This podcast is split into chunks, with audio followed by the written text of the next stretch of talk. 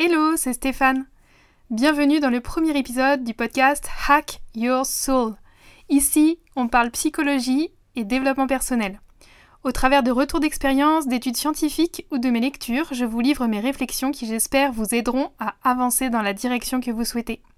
Alors c'est parti pour le premier épisode.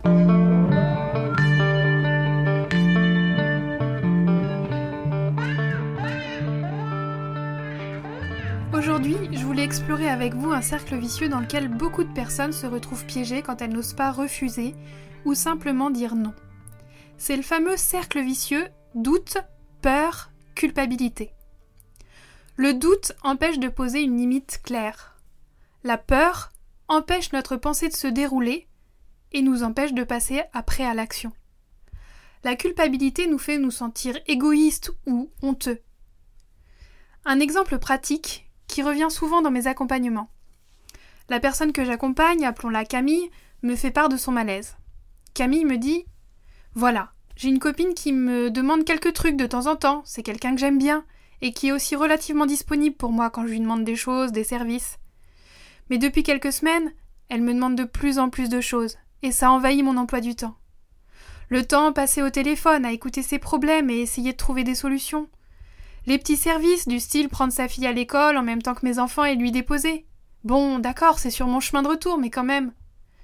Une fois, j'ai même dû déplacer un rendez-vous. Bon, c'était pour aller la chercher à sa sortie d'hôpital, suite à une opération programmée. Alors je me suis dit, euh, ça va pas être tout le temps d'aller la chercher à l'hôpital, donc cette fois j'y vais. Mais je me rends compte que des nouvelles demandes arrivent toutes les semaines, et la relation est de plus en plus en sens unique. C'est une relation dans laquelle je ne me sens pas bien,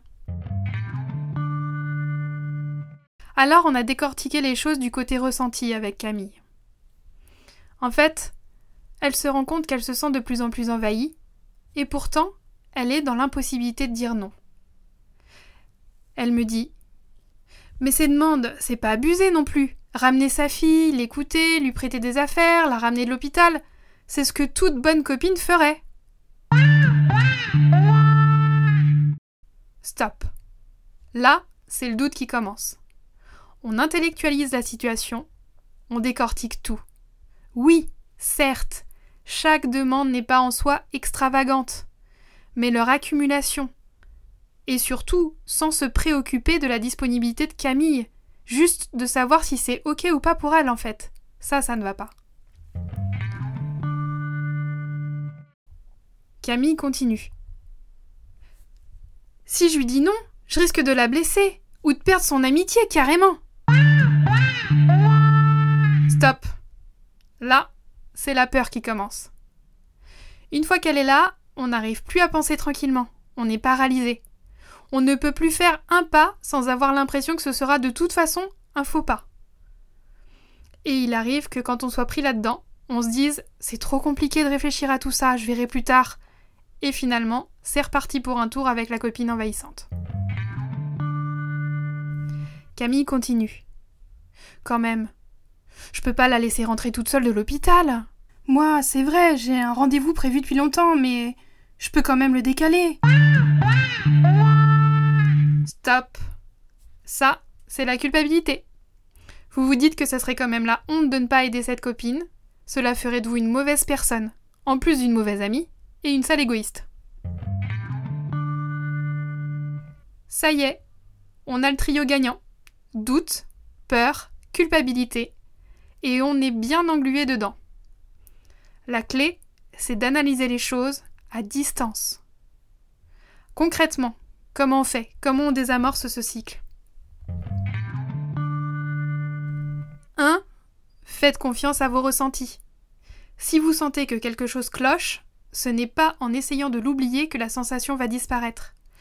Plus vous allez continuer à fonctionner avec des œillères sur votre ressenti de malaise, plus vous allez faire des concessions qui vont se transformer en aigreur et noircir la relation avec votre copine. 2. Clarifiez vos croyances sur les conflits. Identifiez vos croyances limitantes. Le conflit, c'est pas synonyme d'un échec relationnel. Peut-être que vous n'avez pas dit non au début de cette relation amicale car c'était plus coûteux pour vous de dire non plutôt que de réaliser un petit service demandé. Et de fil en aiguille, la limite n'est jamais posée. 3. Identifiez vos limites et exprimez-les clairement, avec tact et bienveillance bien sûr. Dire non, ça n'est pas rompre la relation. C'est dire clairement voilà où se situe le champ de mes possibles et où tu peux compter sur moi, et voilà où tu ne peux pas compter sur moi. Vous aussi, vous avez des impératifs dans votre vie. Ils sont aussi importants que ceux de votre copine. 4. Redistribuer équitablement les responsabilités. Pour l'exemple un peu touchy de la sortie de l'hôpital. Si votre copine a vraiment besoin de vous et qu'elle n'a pas d'autres personnes sur qui compter, la moindre des choses, vu que c'est une opération programmée, ça serait de vous en parler en amont, de planifier la date en fonction de vos disponibilités communes. Bon, et un petit bonus pratico-pratique pour la fin. Si vous vous sentez pressurisé par une demande, différez. Quelqu'un vous demande un service? Dites simplement Écoute, là j'ai pas le temps, je te rappelle ce soir pour te donner ma réponse. J'ai besoin de vérifier dans mon agenda. Ça vous laisse le temps de jauger si c'est OK ou pas pour vous de rendre ce service. J'espère que maintenant vous avez quelques clés pour identifier le cercle vicieux doute, peur, culpabilité et commencer à en sortir tranquillement. À bientôt!